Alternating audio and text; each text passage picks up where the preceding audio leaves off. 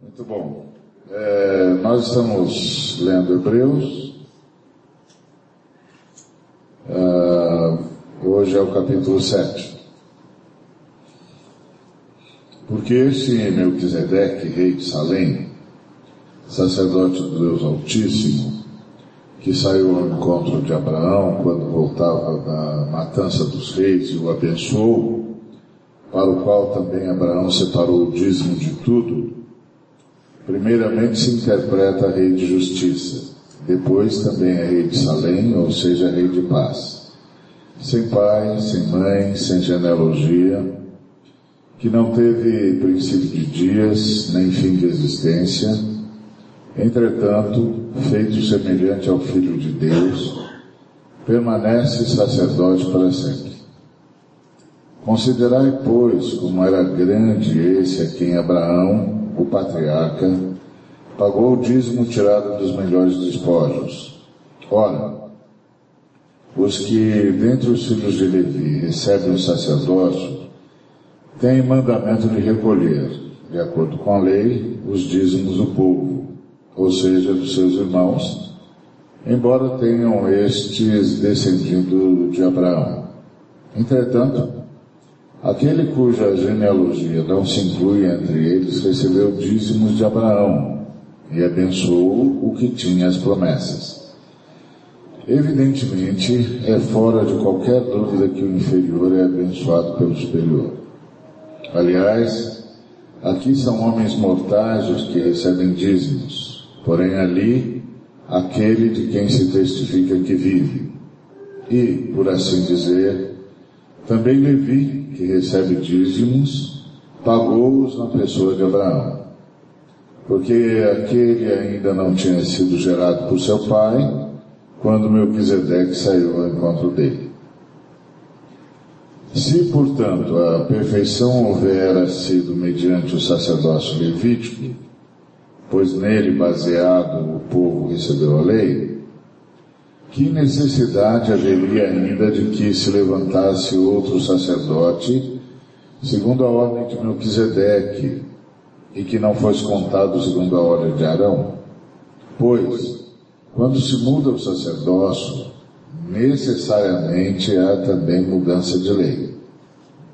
Porque aquele de quem são ditas estas coisas pertence a outra tribo, da qual ninguém prestou serviço ao altar. Pois é evidente que nosso Senhor procedeu de Judá, tribo a qual Moisés nunca atribuiu sacerdotes. E isto é ainda muito mais evidente quando, à semelhança de Melquisedeque, se levanta outro sacerdote, constituído não conforme a lei de mandamento carnal, mas segundo o poder de vida indissolúvel. Porquanto se testifica, tu és sacerdote para sempre, segundo a ordem de Melquisedeque. Portanto, por um lado, se revoga a anterior ordenança, por causa de sua fraqueza e inutilidade, pois a lei nunca aperfeiçoou coisa alguma. E, por outro lado, se introduz esperança superior, pela qual nós chegamos a Deus. E visto que não é sem prestar juramento, porque aqueles sem juramento são feitos sacerdotes, mas este com juramento por aquele que lhe disse: O Senhor jurou e não se arrependerá, tu és sacerdote para sempre. Por isso mesmo, Jesus se tornou, tem se tem tornado fiador de superior aliança.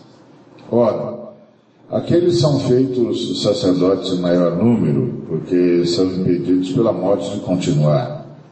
Este, no entanto, porque continua para sempre, tem o seu sacerdócio imutável. Por isso, também pode salvar totalmente os que por ele se chegam a Deus vivendo sempre para interceder por eles.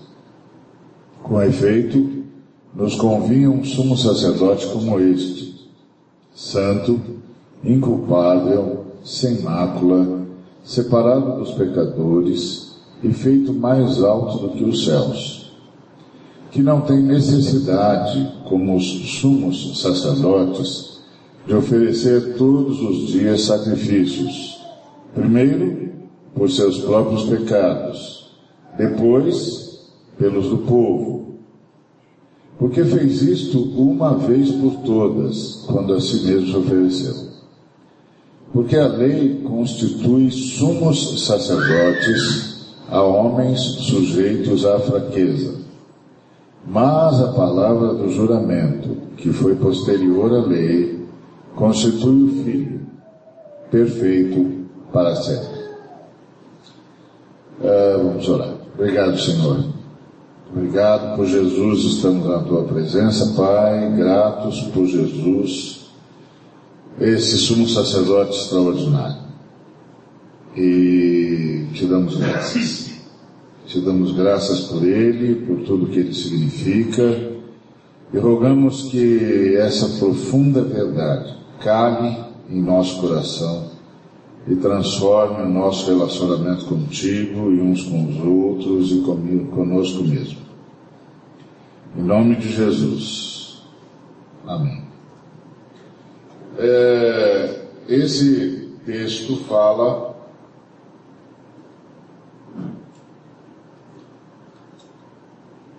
da superioridade do sumo sacerdócio de Melquisedeque, que é o sumo sacerdócio de Jesus. Uh, antes da gente perceber isso, trabalhar esse texto, a gente tem que lembrar o seguinte: os judeus tinham consciência muito clara de que ninguém podia ser recebido por Deus. Ninguém. Deus é santo, nós somos pecadores, uh, nós pecamos, nós rompemos com Deus, nós não temos como nos aproximar de Deus.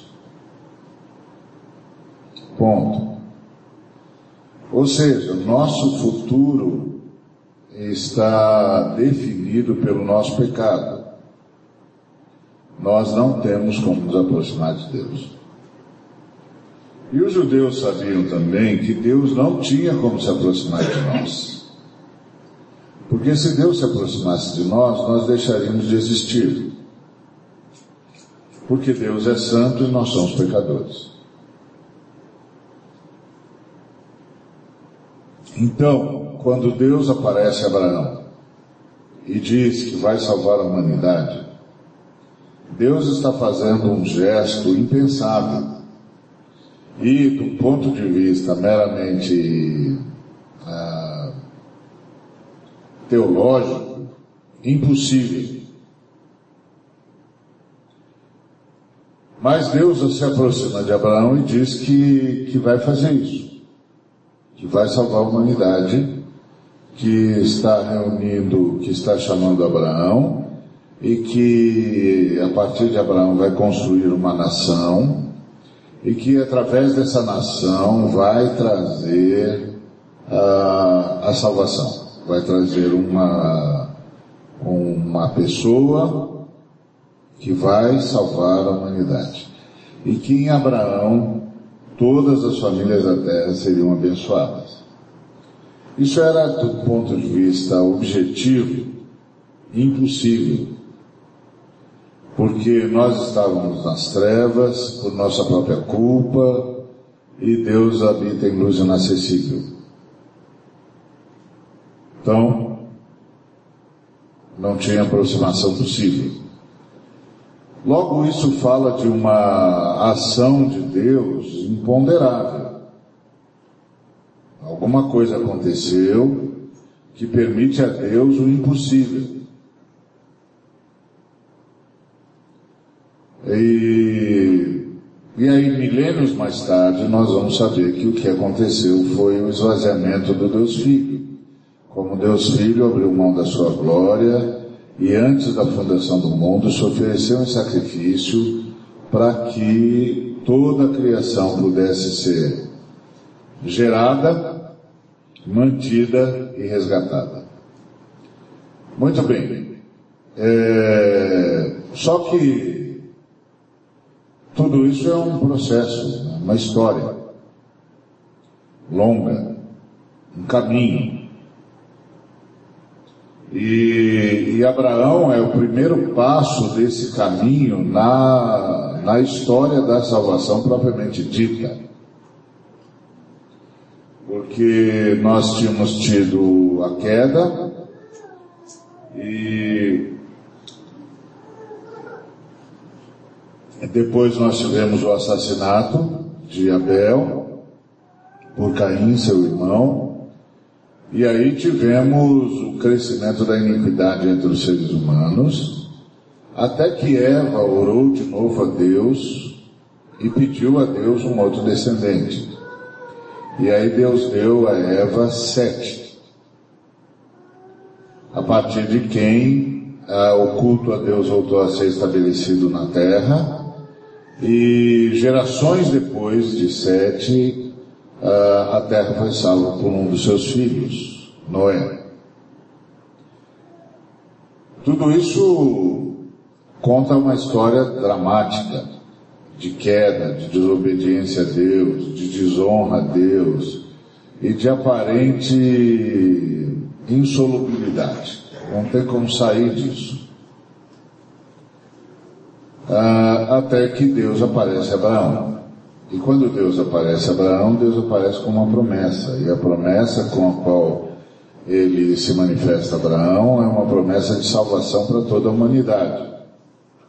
Em ti serão benditas todas as famílias da terra. Então é uma promessa de salvação para toda a humanidade. Bom, Abraão se multiplica através dos seus descendentes, é, até que a, o seu povo é liberto da escravidão. O Senhor havia dito a Abraão que o seu povo iria ser escravo. Avisou isso a Abraão em Gênesis capítulo 15. Ele disse: O seu povo vai ser escravo por 400 anos. Depois, na quarta geração, eu vou libertar o seu povo e vou trazê-lo para cá, para essa terra que eu estou mostrando para você e que eu estou dando para você. E então Abraão já sabe que, é, que tem uma história trágica ainda para acontecer, que, que os seus descendentes uh, vão ser escravos, enfim, não é uma história simples, é uma história densa, cheia de drama. Abraão uh, começa a andar com Deus, Deus começa a andar com Abraão. Abraão tem seus percalços, tem seus problemas, tem suas crises, não consegue entender direito o que Deus quer, uh, comete atos de desobediência, por insegurança, por medo, mas a salvação é uma ação de Deus, não é uma ação do homem. Se Deus tivesse de contar com os méritos humanos ou com a cooperação humana para salvar o ser humano, ele não nos salvaria, porque a gente não consegue fazer isso. E Abraão não foi diferente de nós. Não foi diferente de nós. Ele teve medo, ele não conseguiu confiar plenamente em Deus. Ele sacrificou a esposa por causa disso, pelo menos duas vezes. Então, é uma situação muito tensa, muito tensa. O Abraão usa como desculpa para ter sacrificado a esposa o fato de que Deus o fez andar errante, o fez sair da sua casa e ser um errante, etc. O que de fato nunca aconteceu. Porque quando Deus mandou Abraão sair da sua terra, da sua casa e da sua parentela, uma semana depois Abraão já estava na terra que o povo de Israel ia dar. O problema é que houve fome na terra. E o Abraão não conseguiu confiar que o Deus que havia enviado para lá o sustentaria. Então ele começou a perguntar onde é que tinha comida. E as pessoas começaram a dizer para ele que no sul tinha comida. E ele começou a descer em direção ao Negev. Quando ele chega no Negev, na beira do deserto, não tem comida. Em nenhum desses momentos ele consulta Deus. Nenhum desses momentos ele se volta para Deus e pergunta o que, que o senhor quer de mim? Qual é a tua resposta para essa situação? Nada, ele vai se virando. Ele vai se virando. Atrás de comida. E aí atravessa a fronteira e desce para o Egito. Quando chega no Egito, ele teme os egípcios e é a primeira vez que ele sacrifica a esposa. Até que Deus intervém. Então, é, não é uma situação, não é uma história simples, é uma história também de desobediência humana, que não é pior, não, não causa nenhuma desgraça por causa da promessa e da intervenção de Deus. Deus traz Abraão de volta, Abraão sacrifica a esposa de novo, e quando ele vai justificar o segundo sacrifício, ele diz que ele sacrificava a esposa porque Deus o havia feito errante. E não é verdade. Deus nunca o fez errante. Deus disse para ele: sai da sua terra e vai para a terra que eu te mostrarei. E mostrou mesmo a terra. Uma semana depois, o Abraão estava na terra. O problema não é quando é, não é não é ser colocado em Cristo, né? O problema é permanecer em Cristo. Colocado em Cristo é um ato de Deus. Permanecer em Cristo é uma rendição humana. E os seres humanos dificilmente se rendem. Porque nós sempre achamos que a gente pode dar um jeito na situação. A gente até usa uma linguagem bonita, tipo, vou fazer a minha parte e Deus vai fazer a dele. Só que a minha parte é, é esperar em Deus. A minha parte não é dizer Deus não está dando um jeito nesse negócio, eu vou dar, eu vou dar os meus pulos. Essa não é a minha parte. A minha parte é confiar em Deus. O problema de confiar em Deus é que muitas vezes eu desconfio que o que eu quero não é o que Deus quer. E não poucas vezes a minha desconfiança está correta. O que eu quero não é o que Deus quer.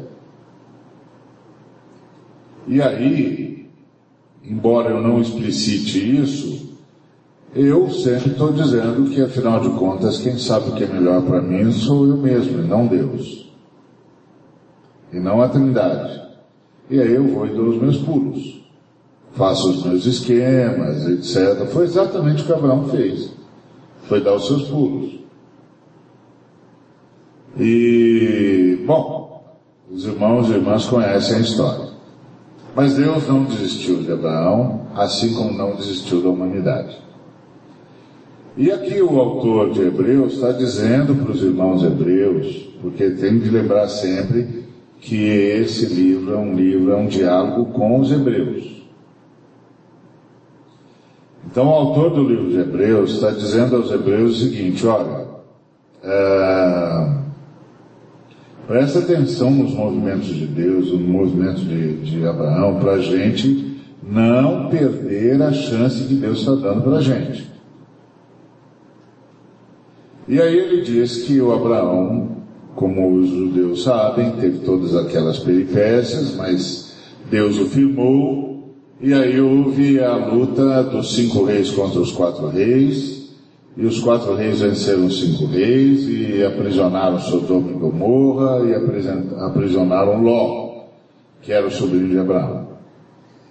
O Abraão reuniu os 318, 318 homens, pedindo ajuda para os, os outros clãs.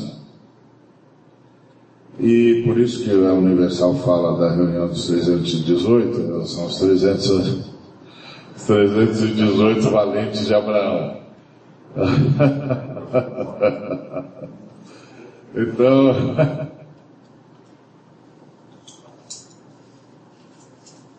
O Abraão foi com esses 318 homens, é, gente do clã dele e de outros clãs que ele pediu ajuda.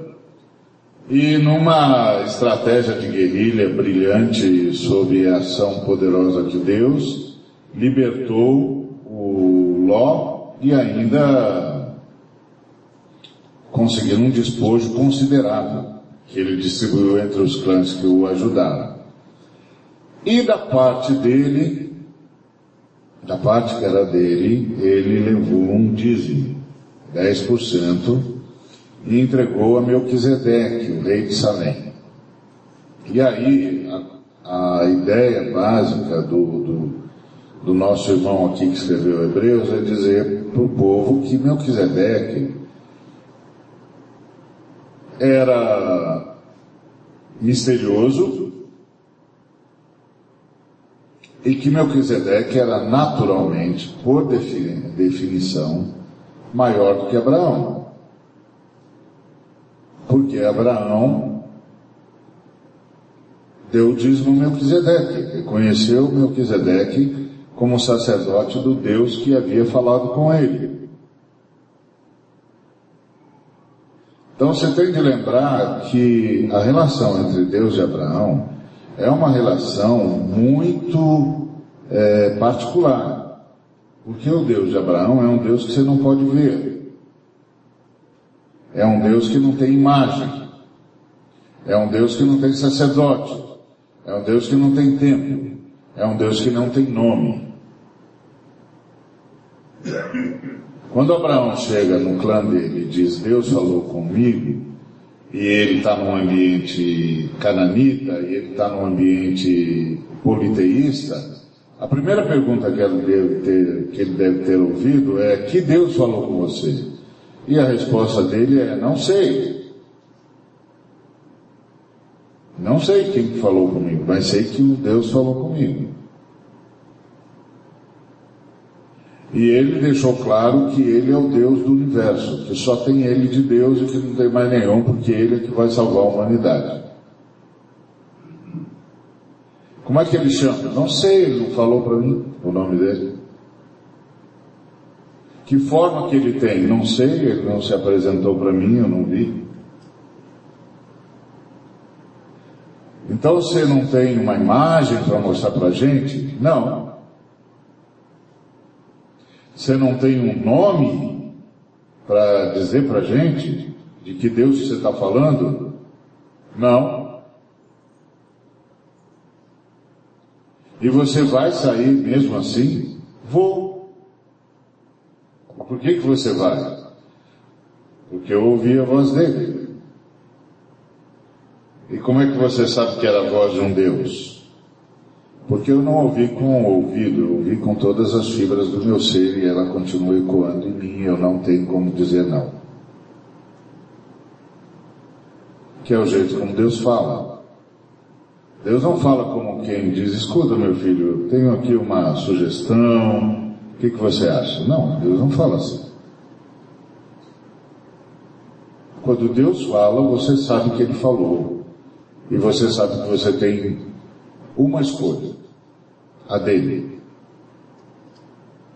E que você vai, porque a voz dele vai continuar ecoando em você e vai tomar todas as fibras do seu ser. Você não vai conseguir ouvir outra coisa, você não vai conseguir descansar em outra coisa. Você não, você está eleito por Deus para alguma coisa. Você vai. Então é isso que Abraão disse. Ouvi Deus e eu vou. E ele deve ter sido muito contundente, porque na primeira vez que ele saiu, ele levou todo o clã dele. Até Padã Arã. E aí o pai dele não aguentou a viagem e morreu em Arã. E ele ainda foi convincente, porque ele saiu e levou Ló consigo ainda que Deus tivesse dito para não fazê-lo, mas o que mostra que ele ele estava convicto, tão convicto que ele passou essa convicção para o clã dele. Bom, Aí ele vai, vence essa guerra com 318 homens, uma proeza. Quando ele volta, ele reconhece que esse Deus que o tirou da sua terra, que o levou a estar ali, às margens de Sodoma e Gomorra, é, ainda que distante o suficiente para não ser atingido pela destruição, ele reconhece que há alguém que é sumo sacerdote nesse Deus. Como ele reconhece isso? Da mesma forma como ele sabia que tinha ouvido Deus. Ou seja, o próprio Deus apresentou para ele alguém a quem ele tinha de prestar culto. E ele vai e presta culto. E dá o dízimo. Porque as nossas ofertas, elas não são, elas não são benemerências. Elas são parte do culto que nós prestamos a Deus. Porque nós somos é, mordomos do que é de Deus. Nós não temos nada. À medida em que nós nos entregamos ao Senhor, nós nos entregamos ao Senhor. Como é que eu me entrego ao Senhor e digo que tenho alguma coisa? Não tenho, mãe. Já era. Eu não, nem eu, nem eu me tenho, quanto mais tenho alguma coisa. Eu não tenho mais nada. Eu me entreguei ao Senhor. Entreguei a minha vida para Ele. Agora eu não tenho nem vida. Quem tem é Ele. Foi entregue para ele. Eu não tenho mais nada. Ele tem tudo. E eu tenho ele. Então o que é que você tem? Ah, eu tenho Deus. Eu tenho o Senhor. Eu tenho o Salvador comigo. Eu tenho a comunidade. Eu tenho a igreja, eu tenho a comunhão. Eu não é isso que eu tenho. E as outras coisas? as outras coisas quem tem é Deus. Inclusive a mim. Nós fizemos uma troca. Eu me entreguei a Ele e Ele se doou a mim. Então eu tenho Deus. Não tenho mais nada. Mas, quem tem Deus precisa de mais o quê?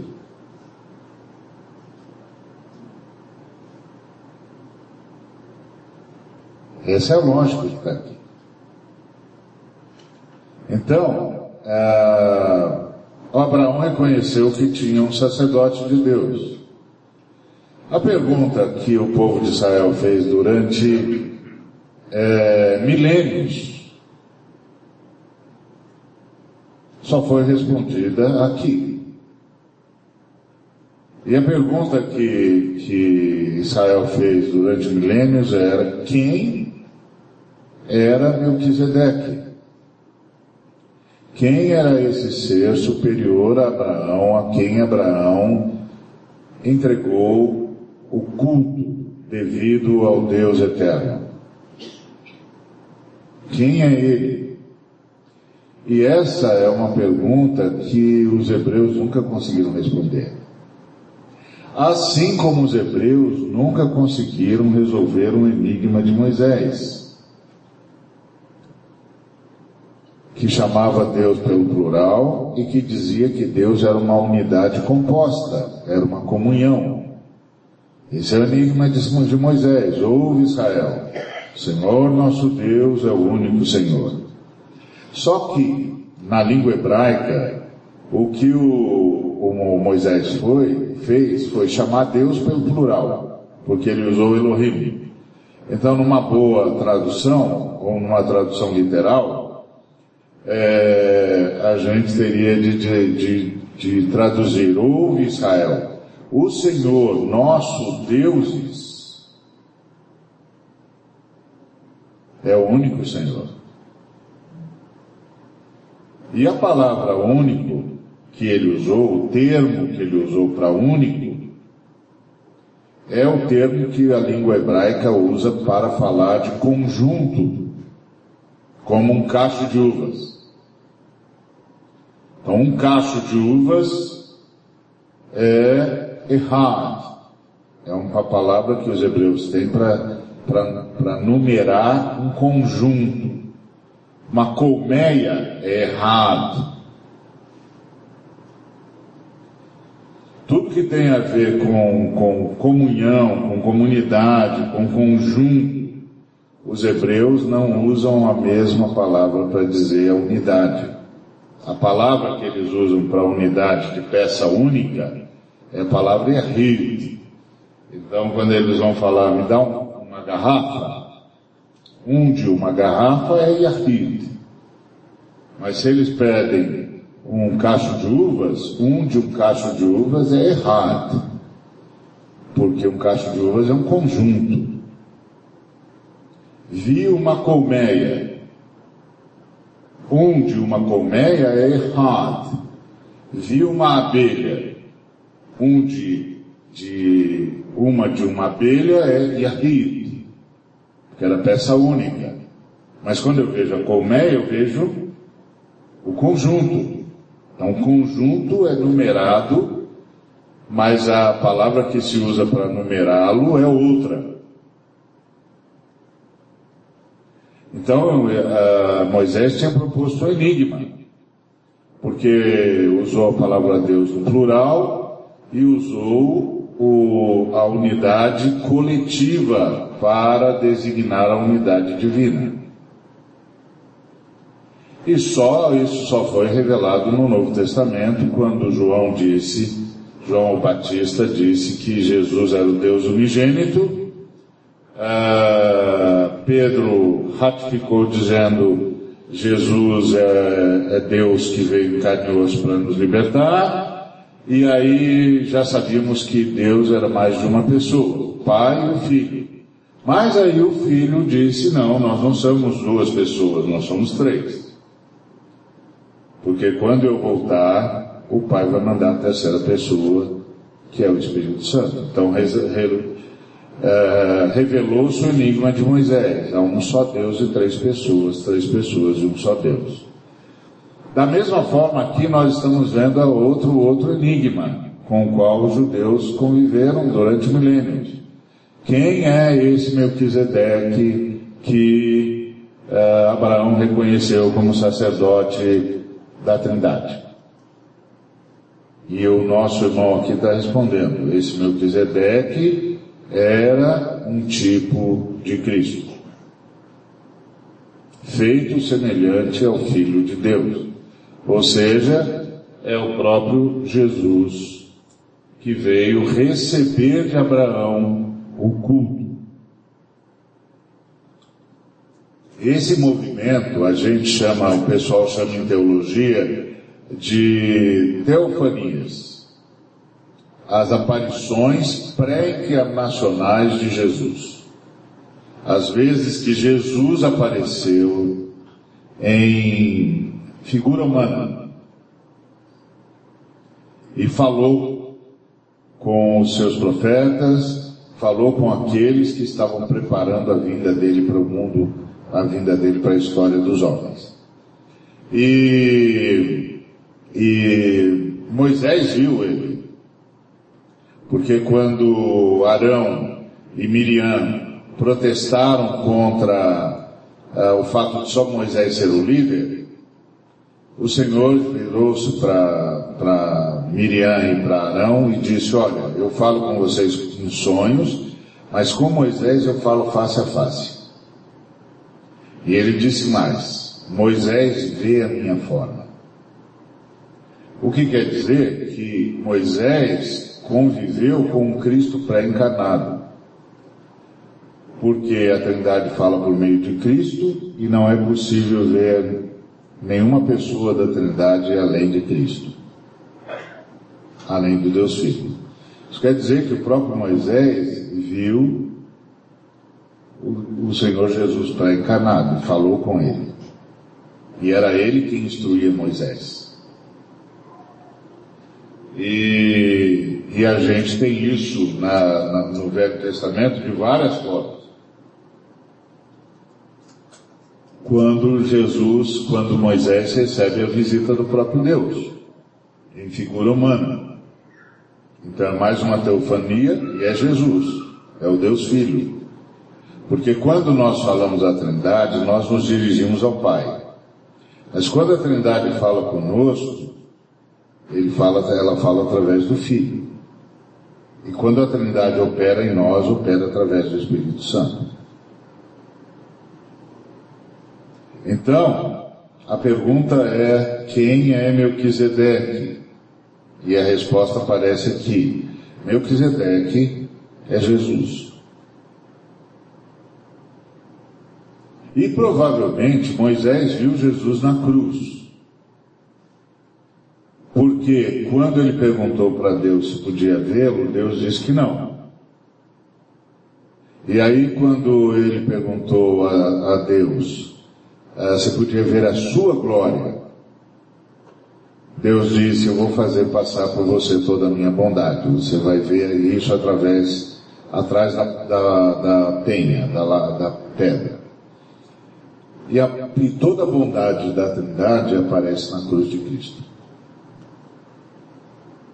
Então, provavelmente, Moisés teve uma, um vislumbre da cruz, onde a bondade da Trindade aparece de forma absoluta e indisfarçável. É, é, como dizia aquele, aquele se isso não for amor, o oceano secou. Se isso não for amor, as andorinhas não voam mais. Se isso não for amor, não há mais nenhuma razão no universo. Então, é, é a ideia da, da, do Cristo abandonando a sua glória, o Deus Filho abandonando a sua glória. Então quem é Melquisedeque? Melquisedeque é o sumo sacerdote da Trindade. Quem é o sumo sacerdote da Trindade? Jesus. O que a gente precisa entender é que os judeus estão absolutamente claros de que só uma pessoa entra na presença de Deus, na presença do, do Eterno, o sumo sacerdote. E faz isso depois de apresentar um sacrifício em favor de si mesmo, depois de um sacrifício em favor da nação, aí então ele entra no Santo dos Santos e só ele ora. Só ele ora. Então, quantas vezes uh, os judeus oravam por ano? Uma vez só.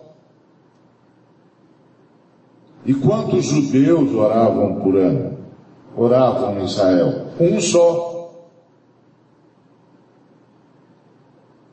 E as outras orações de todos os outros judeus?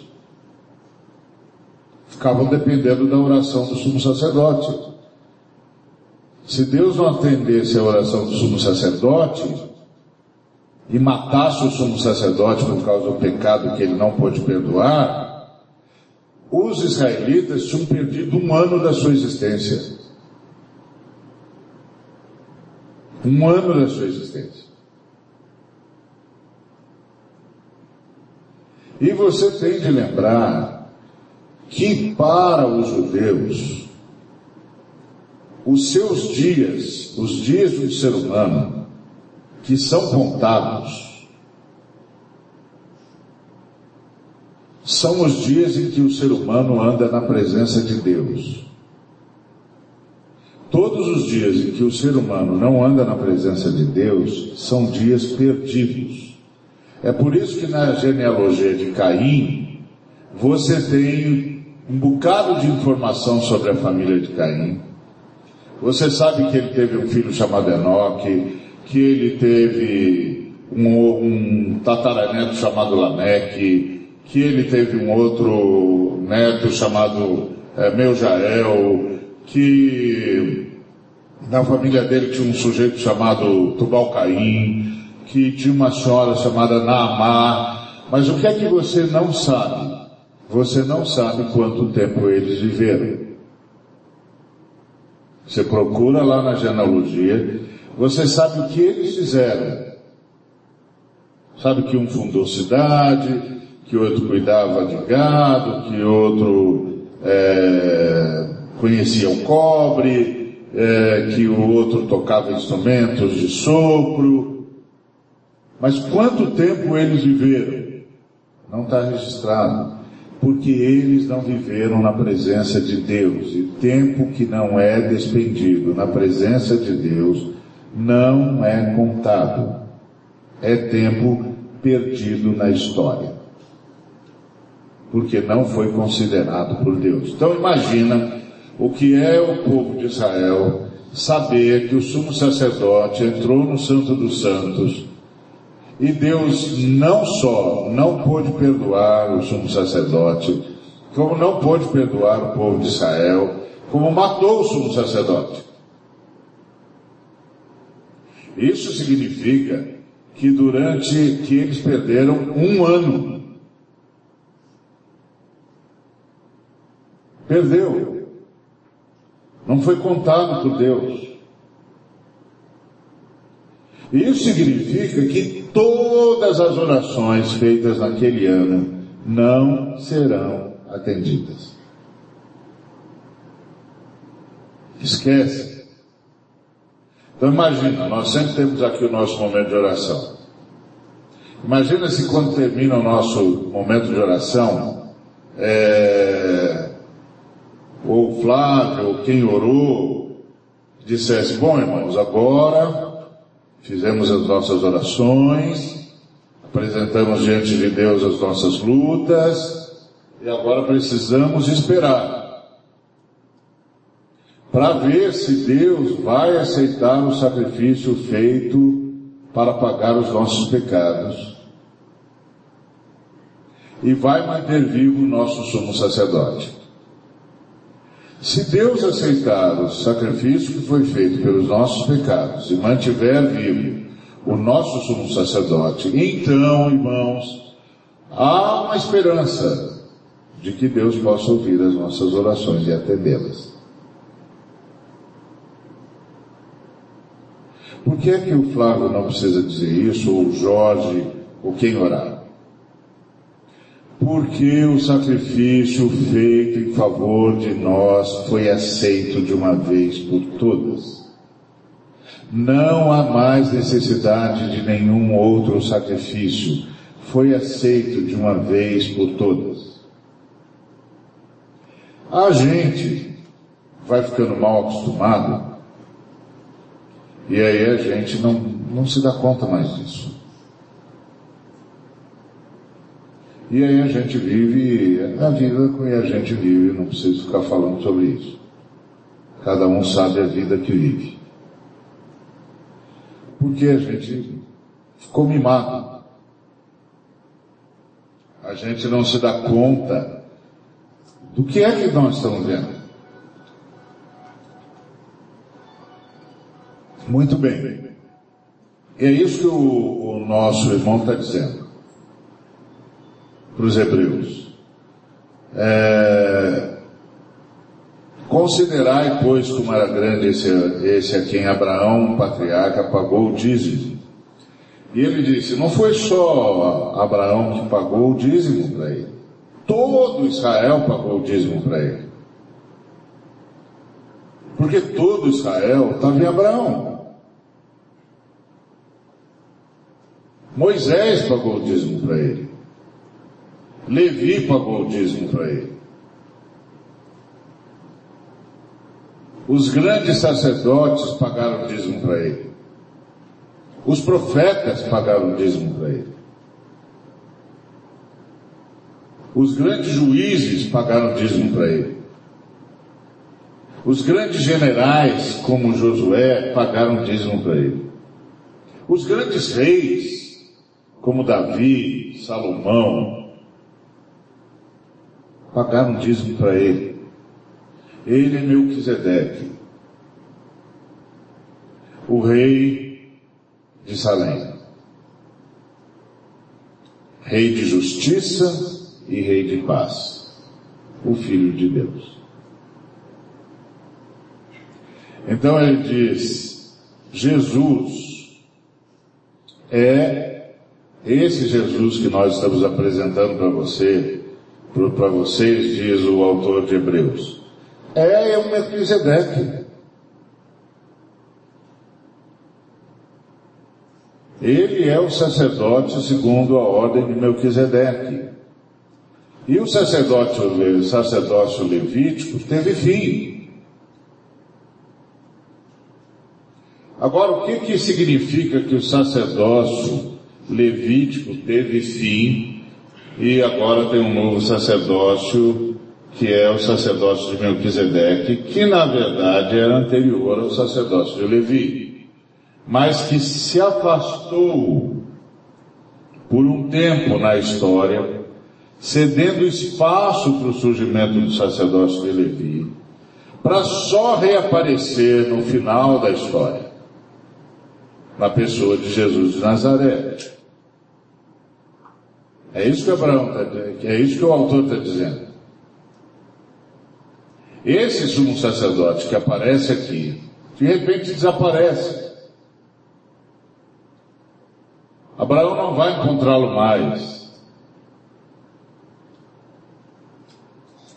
Ninguém vai saber mais dele. Ele só vai reaparecer no grande dia em que os anjos encontraram os, os pastores e disseram: Hoje, na cidade de Belém, na cidade de Davi, vos nasceu o Salvador, que é Cristo Senhor. Ele vai livrar vocês dos seus pecados. Sumo sacerdote. Sumo sacerdote é quem livra o povo de Israel dos seus pecados. Ele reaparece milênios depois. E esse sumo sacerdote, ele tem uma, tem algumas características interessantes. A primeira, o aparecimento dele ou o reaparecimento dele agora é, como nosso, nosso Messias, como nosso Salvador, como Cordeiro de Deus que tira o pecado do mundo, o reaparecimento dele significa que a lei de Moisés não está mais em vigência. Tem uma nova lei agora. uma nova lei. É a, a, coloca, a colocação aqui, olha. Ah, e isto é ainda mais evidente, versículo 15, quando a semelhança de Melquisedeque se levanta outro sacerdote, constituído não conforme a lei de mandamento carnal, mas segundo o poder de vida indissolúvel, uma vida que não morre. Porquanto se testifica, tu és sacerdote para sempre, segundo a ordem de Melquisedeque. Portanto, por um lado, se revoga a anterior ordenança, por causa de sua fraqueza e inutilidade, pois a lei nunca aperfeiçoou coisa alguma. E, por outro lado, se introduz esperança superior pela qual nos chegamos a Deus. Então, o que, que isso significa? Significa, meu irmão, minha irmã, que você já chegou a Deus por meio do seu sumo sacerdote e que você está lá. E que o seu sumo sacerdote resolveu o seu problema. Então você não precisa fazer mais nada para resolver o seu problema com Deus. Seu problema com Deus está resolvido.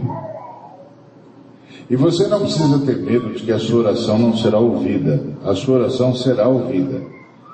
Porque o seu sumo sacerdote resolveu o seu problema com Deus. E resolveu de uma vez para sempre.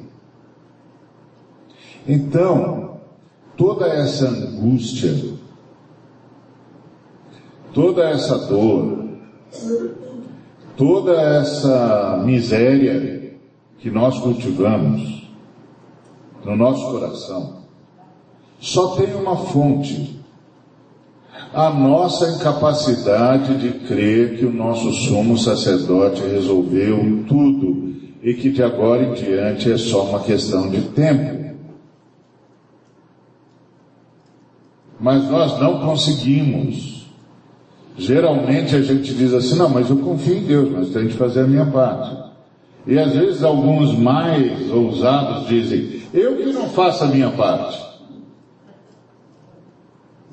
Para ver o que, que vai acontecer. Eu que não dei os meus pulos.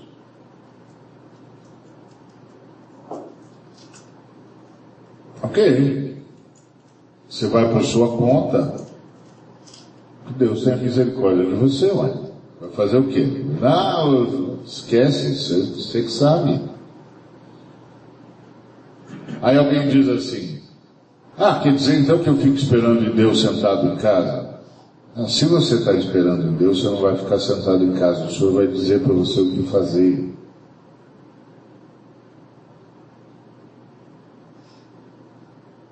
Esse é o ponto. Tem duas formas de orar. Uma forma de orar é, Senhor, eu vou colocar esse copo à venda, por favor, uh, arranja um comprador para mim. E a outra forma de orar é, Senhor, estamos aqui diante de um problema, o que o Senhor quer que eu faça?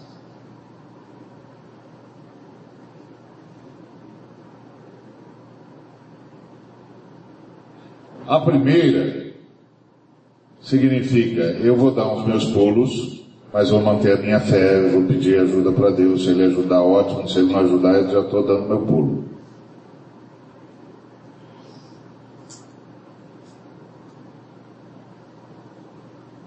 E a segunda significa, eu sei que eu estou em Deus, que Deus está em mim, que o sumo sacerdote intercede por mim dia e noite, que nós estamos juntos nesse negócio e que Ele vai falar para mim o que dizer, o que fazer. Que Ele vai me conduzir pela Sua própria mão. Que Ele vai me dar a saída para esse negócio. Essa é a ideia. Porque o que os judeus nos ensinaram, nós nos esquecemos, é que quem entra na presença de Deus é quem tem sumo sacerdote. Quem não tem sumo sacerdote não entra na presença de Deus. Ponto. Nós temos.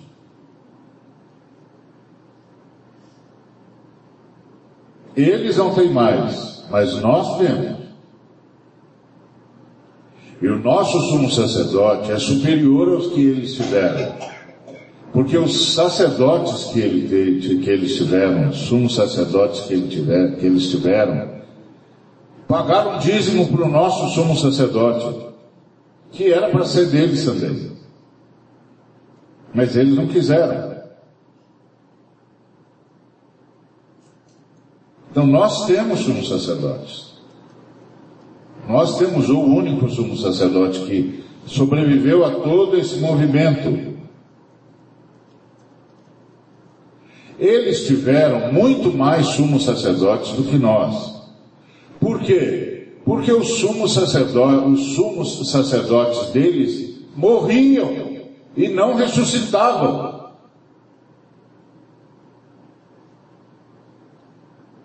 Mas o nosso sumo sacerdote, era o sacrifício a Deus, ele mesmo era o Cordeiro de Deus. Ele mesmo se ofereceu. E ele ressuscitou. Então nós temos sumo sacerdote. Só que o nosso sumo sacerdote não morre nunca mais. Porque o sacrifício dele é perfeito e foi aceito de uma vez por todas.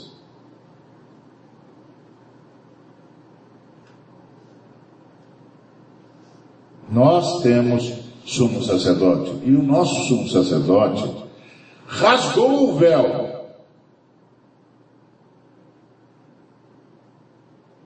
Lembra o véu que separava o sumo, o santo dos santos? Ele rasgou o véu quando ele entregou o seu espírito. O Pai eterno rasgou o véu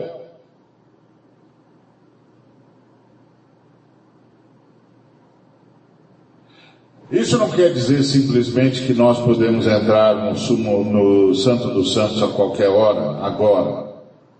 Isso significa que o Santo dos Santos veio para nós.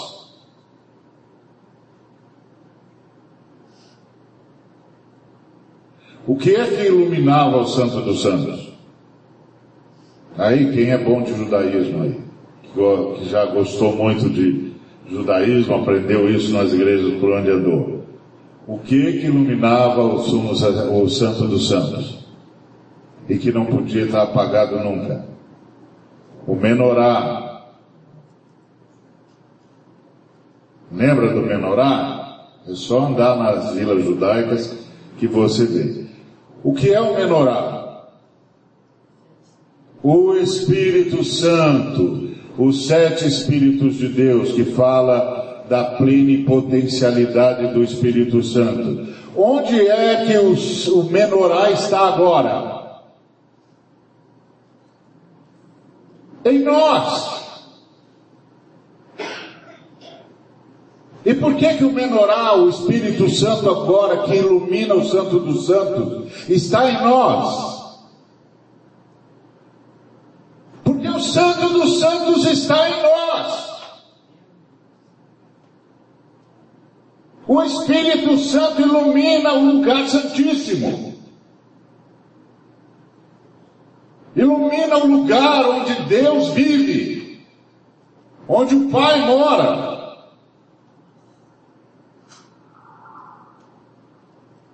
Por isso que ele agora está em nós.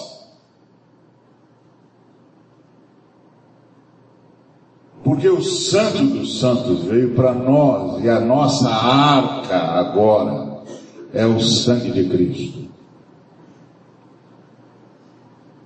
Este é o meu sangue, disse Jesus. A minha parte na aliança. O sangue da aliança.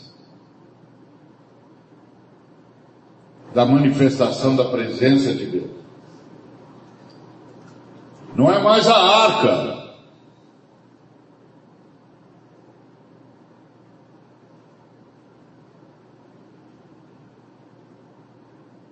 Então toda essa pompa e circunstância, reconstruindo a arca,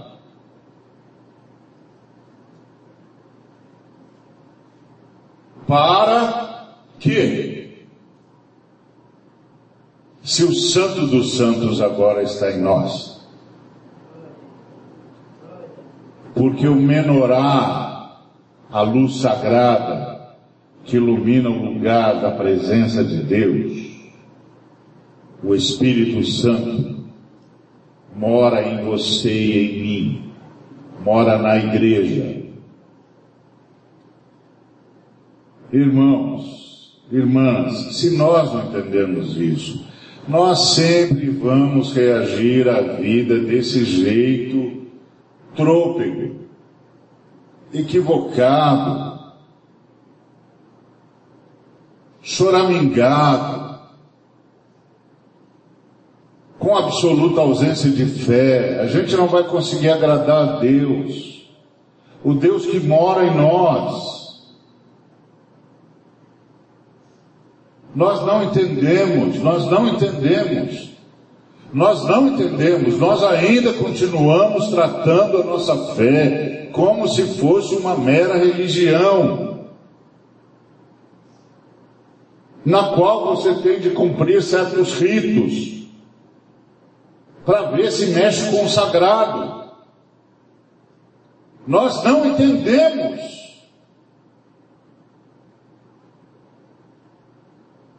o Santo dos Santos, agora está em cada um de nós. Porque o menorá sagrado, cuja luz nunca se apaga, o Espírito Santo mora em nós. E o Espírito Santo mora onde a presença de Deus se manifesta, porque o Santo dos Santos nunca pode estar sob escuridão.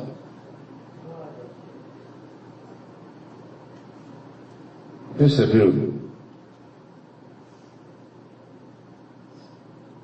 Então, essa nossa forma de nos relacionar com a vida é uma, é uma incompreensão da nossa fé, incompreensão do que a Trindade fez, incompreensão do que significa a presença do Espírito Santo, amados. E aí as nossas orações, elas ah, são feitas quase do mesmo jeito que os hebreus faziam na expectativa de será que Deus vai me ouvir? Claro que vai. Claro que vai.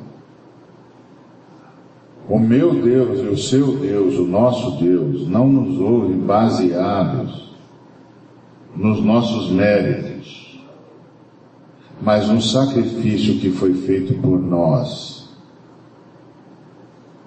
O nosso Deus nos ouve baseado no fato de que o sacrifício que foi feito por nós foi aceito para sempre. E as nossas orações são ouvidas, porque o nosso sumo sacerdote nunca mais precisou sair do Santo dos Santos.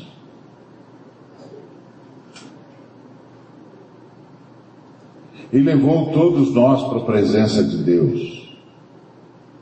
E mais, trouxe a presença de Deus para dentro de nós.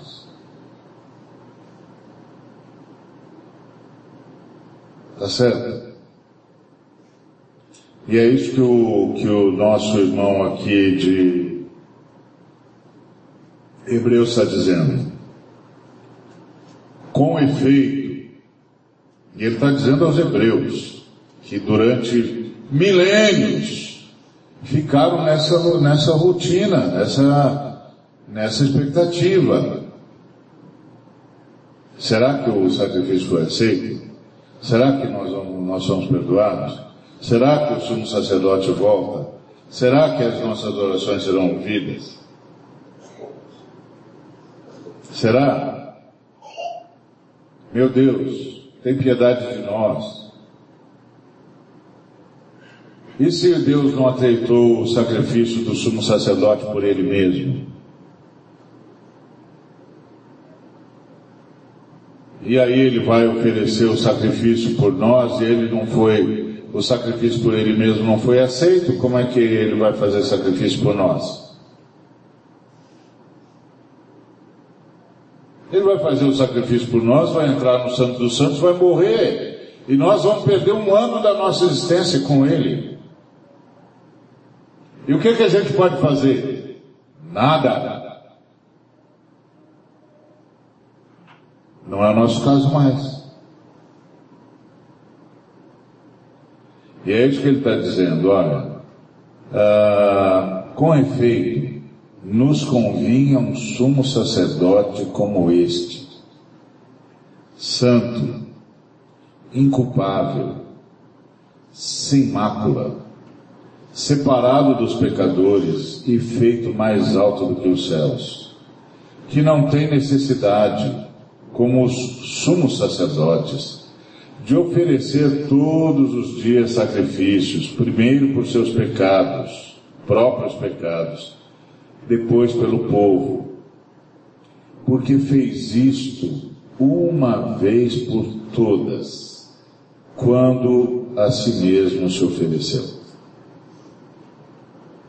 A lei constitui sumos sacerdotes a homens sujeitos à fraqueza, mas os nossos sumos sacerdotes não foi constituído pela lei, o nosso sumo sacerdote foi constituído pela palavra do Pai, que jurou: Você será sumo sacerdote para sempre.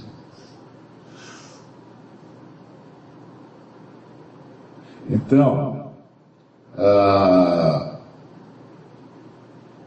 como nós devemos reagir a isso? Primeiro, sermos profundamente gratos por Jesus não apenas usar o nome de Jesus como se fosse abracadabra. Não, somos gratos por Jesus, nosso sumo sacerdote, que a si mesmo se ofereceu de forma eficaz e que agora não sai mais da presença do Pai e que intercede por nós dia e noite e que fez mais, trouxe a presença do Pai para dentro de nós.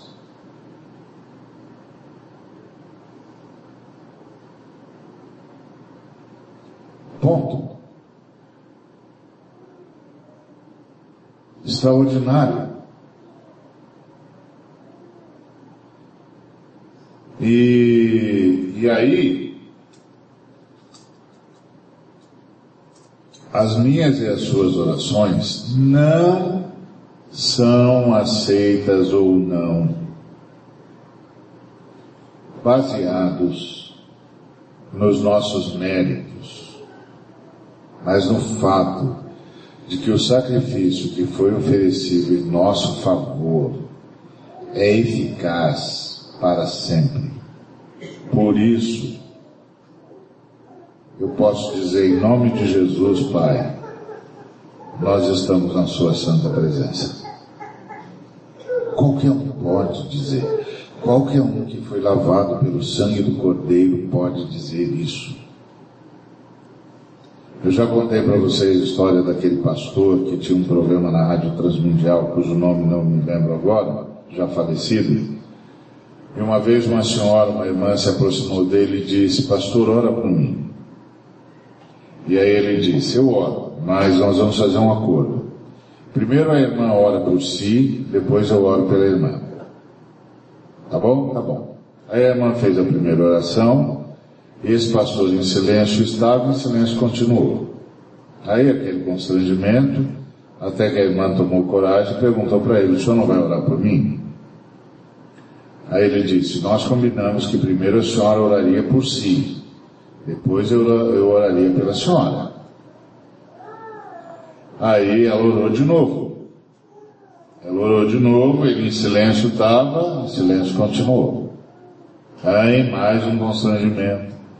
A irmã tomou coragem e disse, pastor, o senhor não vai orar por mim? Ela disse, aí ele disse, minha irmã, nós combinamos que primeiro a irmã oraria por si, depois eu oraria pela irmã. Aí a irmã orou uma terceira vez. Só que dessa vez ela realmente se derramou diante de Deus. E quando ela terminou de orar, ele disse: Está vendo, irmã? Agora eu não preciso mais orar pela irmã. A irmã conseguiu usufruir do fato de que o seu sumo sacerdote intercede pela senhora dia e noite e está na presença do Pai, e a senhora está lá nele e o pai está pronto para ouvi-la, porque o pai não tem nada mais contra a irmã. Não porque a irmã não peca, mas porque o sacrifício que foi oferecido em favor da irmã resolveu o seu problema com o pai.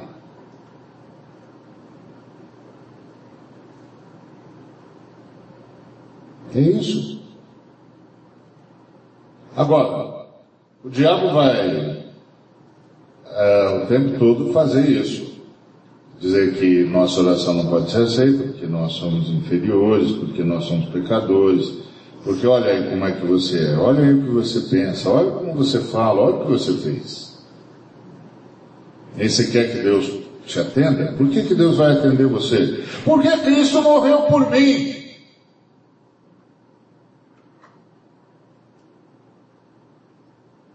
Porque eu tenho uma aliança com a Trindade no sangue do Cordeiro. Porque o Santo dos Santos mora em mim, mora na igreja, na casa de Deus viva. Porque o Espírito de Deus me ilumina de dentro para fora. Não porque eu sou certinho, mas porque o sacrifício do cordeiro resolveu o problema entre mim e o Pai. Aí Satanás diz: Ah, então você vai, peca e você acha que é assim? Eu sei que não é assim. Por isso o Espírito Santo me constrange ao arrependimento e me transforma cada dia numa pessoa mais parecida com Jesus. Mas não me joga no inferno primeiro e depois me cura. O que o diabo tenta convencer a todos nós é que, ok, você precisa de uma dose de inferno. Depois da sua dose de inferno, o Pai vai perdoar você e você vai poder orar de novo. Você está sofrendo por causa disso. Não! Não! Sofrimento é um ambiente em que todo, toda a criação existe. Até a trindade está num ambiente de sofrimento. Até que termine a história da redenção. Não! Não é que eu não preciso passar no inferno, é que eu nunca vou passar por lá. Porque o meu sumo sacerdote resolveu o meu problema com o Pai. Está resolvido. Não. E é o Espírito que me convence do pecado, da justiça e do juízo. Eu sei que Ele vai me dar vitória até mesmo sobre mim.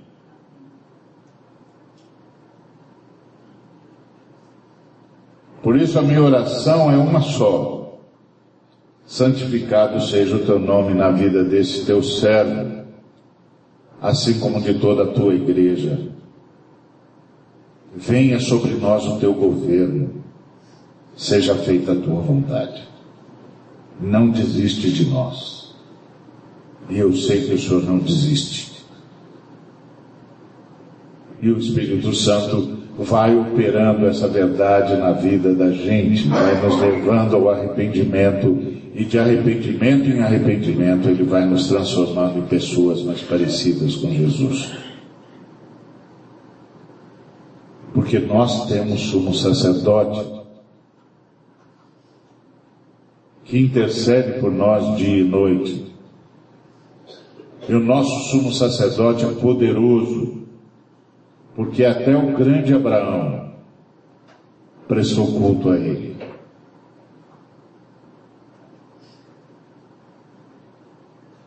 E com o grande Abraão prestaram culto a ele todos os patriarcas, todos os profetas, a começar de Moisés, todos os juízes, todos os generais, todos os reis, todos os sumos sacerdotes, porque ele é o sumo sacerdote da ordem de Melquisedeque, que existe de eternidade a eternidade que não tem genealogia, que é o princípio e o fim, o alfa e o ômega. Ponto.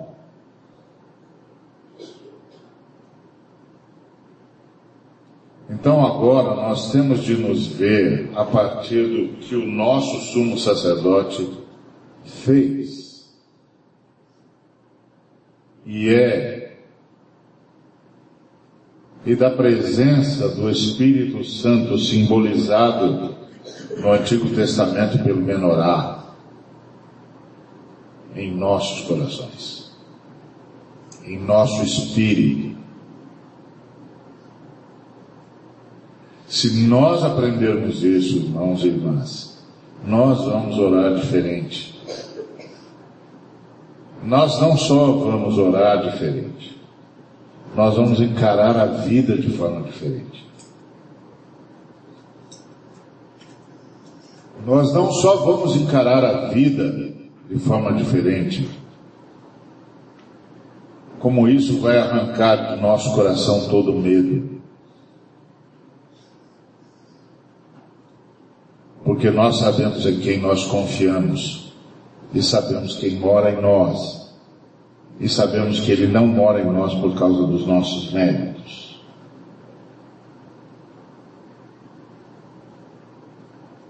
Essa é a, é a maior de todas as boas notícias.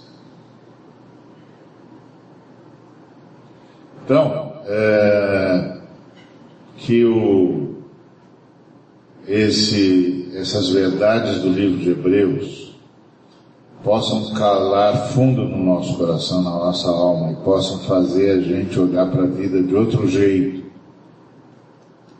E aí quando a gente tiver perdido o medo de viver, a gente também terá perdido o medo de doar, de abençoar, de repartir. Porque nós saberemos aonde estamos partindo e confiados em quem. E deixaremos de viver à deriva das circunstâncias. Não importa o que digam, não importa o que façam. Nós vivemos a partir daquele que habita em cada um de nós, em nós todos, e se manifesta entre nós quando nós estamos juntos, como não se manifesta em nenhum outro lugar. Isso é a igreja. Certo? Então, nunca se esqueça que quando Jesus chegou no, na entronização lá descrita em Apocalipse 5, os anciãos entregaram para eles as nossas orações. Por causa dessa lógica, que o sumo sacerdote, todo mundo orava, tem que esperar o sumo sacerdote. Se o sumo sacerdote não for aceito, as orações estão perdidas. Mas se o sumo sacerdote for aceito, as, as orações estão aceitas.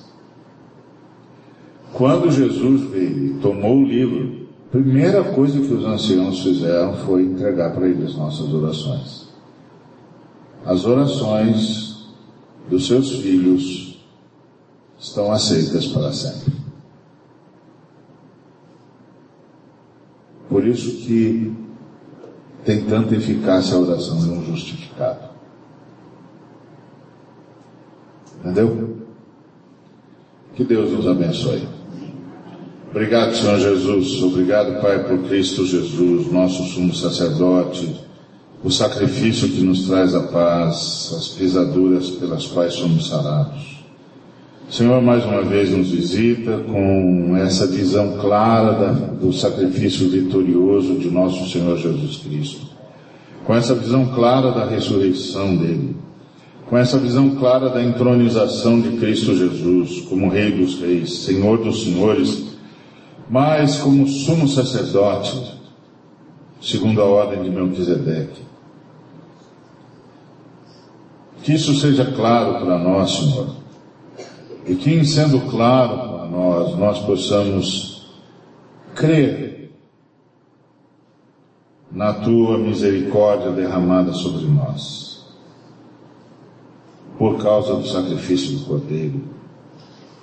Então, em nome de Jesus, Pai, estende a tua cura, que o efeito curativo das pisaduras de Jesus sejam aplicadas na vida de todos os irmãos e irmãs, de todos aqueles que padecem, que o efeito curativo das pisaduras de Jesus os alcance agora, que sejam curados espiritual, emocional e fisicamente.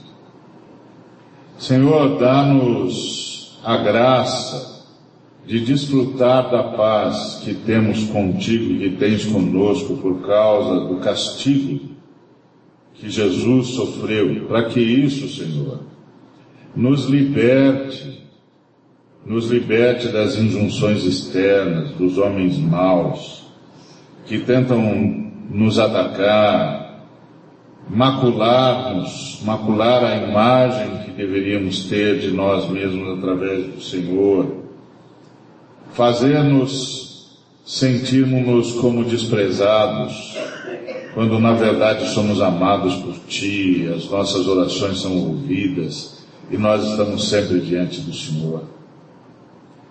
Que a paz, que é o efeito do castigo de Jesus, o castigo que Jesus tomou sobre si, e que excede a todo entendimento, possa socorrer todos os irmãos e irmãs aqui nesta noite. Que isso nos liberte da perspectiva alheia, que isso nos liberte até mesmo da nossa perspectiva calcada nos nossos traumas e nas nossas enfermidades. Que nunca mais nos vejamos a partir das nossas enfermidades, mas a partir da tua cura. Que nunca mais nos vejamos a partir dos nossos débitos, mas a partir da tua libertação. Ensina-nos a nos ver como novas criaturas. Mesmo quando somos acossados pelo nosso passado, pelas nossas fraquezas e pelas nossas quedas, faz-nos lembrar da vitória de Cristo Jesus. De que é a vitória de Cristo Jesus que nos dá a certeza da vida eterna e da vitória sobre nós mesmos. Ó oh, Senhor, visita cada irmão e cada irmã na sua dor e dá que essa dor se transforme se converta em gratidão.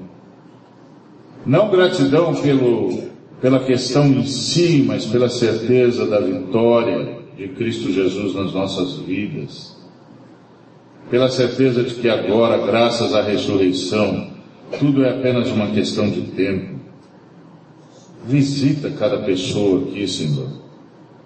Visita com a tua bondade, com a tua misericórdia. Que o sangue de Jesus Cristo proveu para todos nós. Dá, Senhor, que é a luz, que é o próprio Espírito Santo que habita em nós. Tenha plena liberdade para nos iluminar, para afastar todas as trevas dos recônditos mais secretos do nosso ser. Oh Senhor,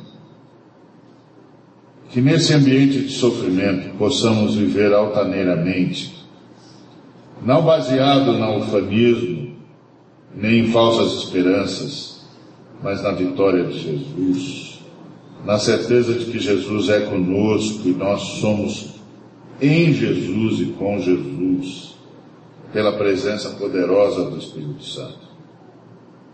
Visita cada família aqui representada, Pai. Cura relacionamentos. Restaura relacionamentos. Converte o coração dos pais aos filhos e dos filhos aos pais. Torna real na, na, em cada família aqui presente a vitória poderosa do Cristo. Senhor Jesus, nosso sumo sacerdote, interceda, Senhor. Interceda ainda mais pelos nossos filhos por nós mesmos, enquanto intercedemos uns pelos outros, na certeza de que na presença do Pai a resposta para a vida dos nossos filhos, para a nossa vida, para a vida do nosso país, que nós não estamos à deriva, que o Senhor tem um plano redentor e que esse plano redentor não sofre sombra de continuidade, quanto mais solução de continuidade. Que ele não pode ser detido, que a história é uma história que não está à deriva, que mesmo quando os homens erram na história, ela não abala a história da salvação, o teu plano poderoso de redenção. Visita-nos com a tua misericórdia, Restaura a comunhão nas nossas casas. Restaura a comunhão contigo. Dá-nos que nos voltemos uns aos outros, agora com misericórdia, porque o sangue que opera em nós há de operar no outro também. Porque o Espírito que mora em nós há de morar no outro também. Porque o amor que nos cobre, cobre o outro também. E que o projeto de redenção do Senhor não se esgota em nós, atinge os nossos, de uma forma ou de outra. e que nós os teremos de volta por causa do teu amor. Não por causa dos nossos discursos ou da nossa pretensa autoridade, mas por causa do teu amor. Que os teus braços alcancem o que os nossos não conseguem mais alcançar. Que os teus olhos continuem a observar o que não conseguimos mais ver. Que a tua paz vá no meio de toda essa guerra. E que a tua mão poderosa e restauradora traga todos os que são nossos para perto de ti, para dentro de ti, porque a tua mão poderosa o pode fazer. E ajuda-nos, Senhor, a viver de forma altaneira, confiante, sabendo que não são as circunstâncias que dão o tom da nossa existência, mas a tua graça, a tua misericórdia, a tua ação graciosa, a vitória de Jesus Cristo. Dá-nos ver a ressurreição, experimentá-la e descansar no sacrifício remidor. Em nome de Cristo Jesus. E que a graça de nosso Senhor e Salvador Jesus Cristo, e o amor do Pai, e a consolação do Espírito Santo, seja com cada um dos irmãos, com todas as famílias que nós representamos e por quem intercedemos, e com todos os servos e servas de Deus, hoje e pelos séculos sem fim. Amém.